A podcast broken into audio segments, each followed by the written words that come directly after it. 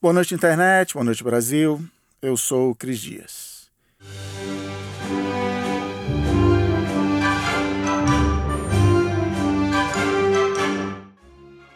Em 1980, eu e todo garotinho da minha idade tinha um e apenas um herói: Han Solo, o cowboy das galáxias, o tipão misterioso, o contrabandista da orla exterior. Tá, tinha o Luke, mas o Luke tinha a sua própria nave espacial? Acho que não. E também tinha o seguinte, o Luke ainda era o estudante, o garotinho, e o Han Solo era o adulto. Quando a gente crescesse, todo mundo queria ser o Han Solo. Aí, em 1980, chegou o próximo segundo filme da saga Star Wars, O Império Contra-Ataca, que num tempo sem internet a gente só foi saber, eu só fui saber que existia meio que no dia da estreia. E eu nem fui ver o filme no dia da estreia, eu nem tinha idade para ver, era censura 10 anos. Mas o universo Star Wars era mais que só uma sessão de cinema, era o universo dos bonequinhos, do merchandising. E daí que a gente não estava vendo o filme, a gente brincava de Star Wars todo dia, a gente vivia no universo todo dia.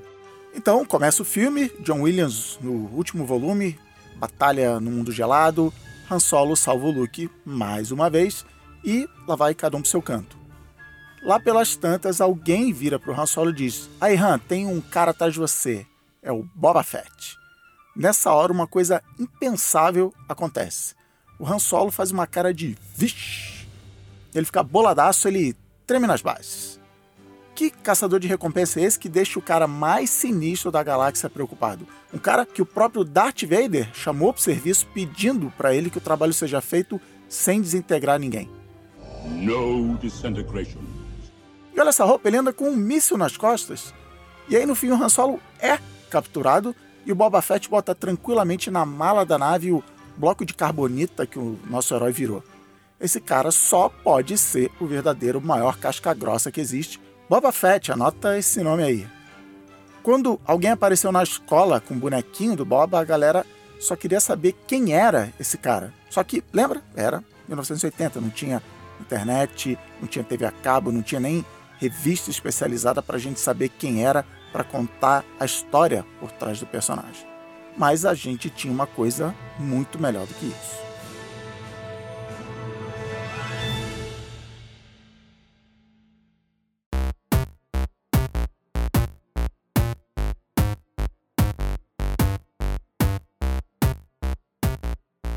Qual o videogame mais antigo que você se lembra ter jogado ou só visto mesmo? Foi um Nintendinho? Master System? PlayStation 1, vai, se você é jovem, qualquer um, não tem problema. O meu foi o Atari, o primeirão, pai de todos, que eu comecei a jogar na casa dos meus primos, mais ou menos na época que o Império Contra-Ataca veio ao mundo. Então, pensa aí num jogo que você gostava muito nesse seu primeiro videogame. Uns 5 anos atrás eu comprei um Raspberry Pi, que é um computadorzinho completo, mas bem pequeno. Ele cabe numa placa do tamanho de um cartão de crédito. Até por causa desse tamanho, não dá para fazer grandes coisas com o pai e eu nunca tive a paciência de sentar e desenvolver coisas com ele.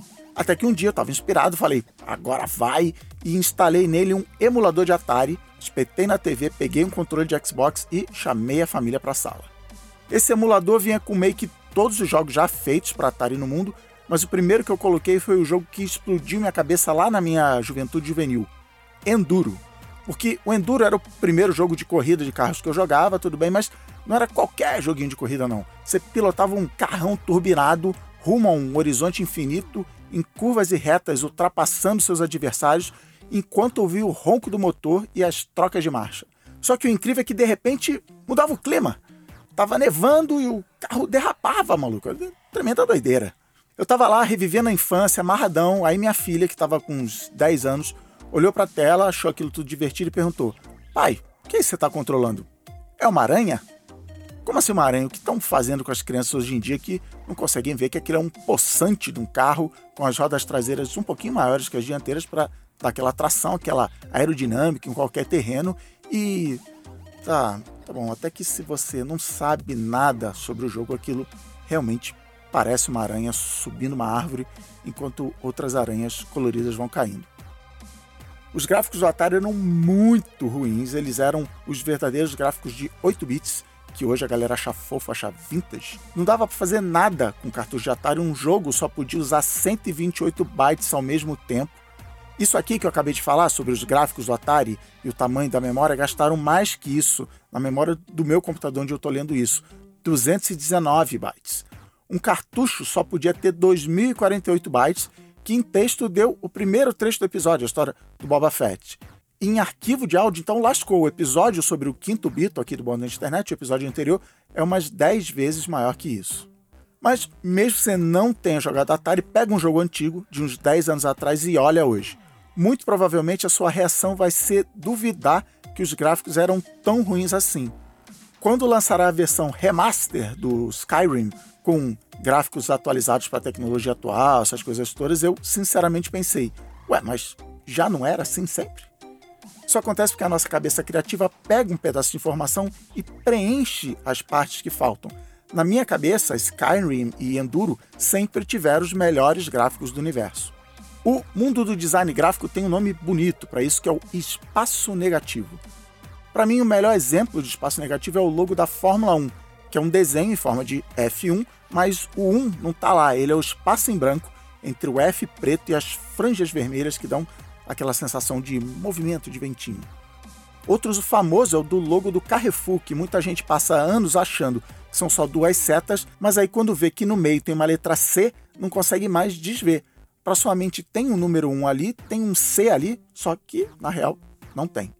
Mas não é só o espaço negativo que está rolando aqui. Os jogos do Atari usavam outro truque mental para me fazer ver um carro e não uma aranha: o cartucho. Todo jogo de Atari vinha em um cartucho quadrado de mais ou menos uns 9 centímetros de lado, quase o tamanho de um biscoito desses de água e sal. Nesse espaço, o fabricante estampava a imagem que vinha na caixinha do jogo, que a galera provavelmente jogava fora, mas o cartucho ficava ali para sempre. Toda vez antes de jogar, você olhava para o desenho do cartucho e ele te dizia: é isso aqui que você vai jogar. A Activision, que inclusive foi fundada por funcionários insatisfeitos da Atari e está aí fazendo jogo até hoje, ela era mestra em usar esse espaço para empurrar a cabeça do jogador na direção da imagem perfeita, que era muito melhor dentro da nossa cabeça do que o que estava aparecendo na TV de tubo. Aliás, pensa numa TV com uma tela não muito maior do que a de um iPad, mas que ficava do outro lado da sala. O Enduro é da Activision, que fez outros jogos de sucesso tipo Pitfall e River Raid, e eles preferiam usar no cartucho desenhos, enquanto os outros desenvolvedores gostavam de usar fotos e rostos de gente famosa, mas os desenhos supostamente mais simples dos cartuchos da Activision ajudavam mais a contar a história visual do que o jogo deveria ser. Mas é da própria Atari o melhor jogo nessa história de preencher esse abismo entre a expectativa e a realidade. Adventure. O jogo Adventure fez tanta ginástica para conseguir caber na memória microscópica do Atari que você, personagem principal dessa incrível aventura medieval, era só um quadradinho na tela. A sua arma não era uma espada, era uma seta e o dragão estava mais para um cavalo marinho grávido de uma cor só. Ainda assim, Adventure é um dos jogos mais lembrados até hoje por quem viveu essa vida 8 bits, porque, caramba, a gente estava vivendo uma aventura épica.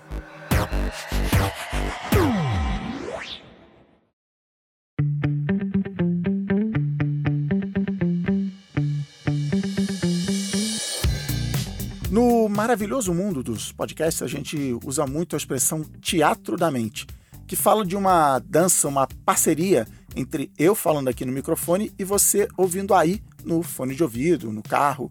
Eu falo as coisas aqui e a sua cabeça monta um palco e um cenário para essa história acontecer. Lá no primeiro Boa Noite Internet, por exemplo, você montou um teatro da mente nos anos de 1940 com ilhas do Pacífico cheias de aviões feitos com bambu. Já no bônus de internet sobre felicidade, você subiu numa escada com 10 degraus e de lá olhou as coisas que te fazem feliz. E no episódio sobre as perguntas que fazem as pessoas se apaixonarem, você botou o Lula para beijar o Bolsonaro. Não fui eu que fiz isso, eu não sei a cara que o Lula fez, onde eles estavam, o que eles estavam vestindo. Quem fez isso foi você, porque a cena do seu teatro da mente foi completamente diferente do teatro das outras pessoas que ouviram o programa vai ser a melhor cena possível, porque ela foi feita por você, para você. Não dá para ser mais personalizado do que isso. Eu dei um pedaço da história e você foi lá e criou o resto. Aliás, você tá montando essa cena do beijo aí de novo na sua cabeça, não tá não? Lá, quando eu tinha os meus 10 anos, foi exatamente isso que a gente fez com Boba Fett. Ninguém sabia quem era o cara misterioso? Claro que a gente sabia. Tem o primo do vizinho da avó, que é filho de um piloto da Varig, que foi nos Estados Unidos e viu que o Boba Fett é, na verdade, um irmão perdido do Han Solo. Caramba, é claro, faz todo sentido, é por isso que ele não mostra o rosto. Mas o Han sabe a verdade. Aí, 20 anos depois, foi lá o Jorge Lucas e contou pra gente quem era o Boba Fett, no fim das contas.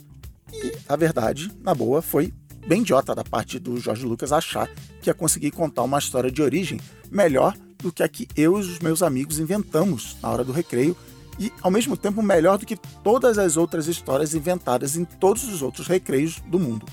Nessa época agora de última temporada de Game of Thrones, a expectativa criada dentro da gente é um inimigo que nem todos os Vingadores juntos conseguem vencer. Mas essa conversa vai ter que ficar para outro Boa Noite Internet. A gente lá em 1980 pegou todas as histórias que a gente viveu na realidade na fantasia, misturou e criou a nossa versão. O Papo de Irmão Perdido, por exemplo, era a história do Corredor X, do desenho Speed Racer, o meu desenho preferido quando eu nem sabia falar direito.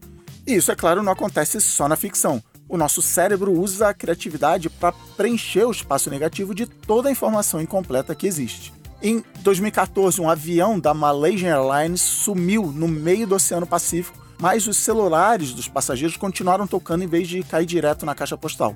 Pronto, isso já foi suficiente para a galera começar a criar explicações. Teve gente, é claro, que falou que eles foram parar na Ilha de Lost, mas eu fui um pouco mais sensato e pensei em sequestro mesmo do avião. No fim, deve ter sido só um bug das operadoras e nada muito mais mágico do que isso. Quanto menos informação a gente tiver, mais o teatro da mente vai começar a ser montado com um orçamento infinito para pagar o elenco e os efeitos especiais. Imagina só o que não dá para fazer com isso.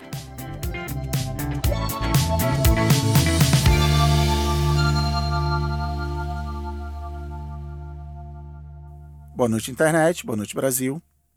Por hoje é só. E a internet? Agora chegou aquela hora de eu ficar aqui na torcida para você ter gostado desse episódio. E se gostou, manda, manda esse episódio no zap aí para uma pessoa que você acha que vai curtir. E se você é uma dessas pessoas que chegou indicada por alguém, parabéns, essa pessoa gosta muito de você.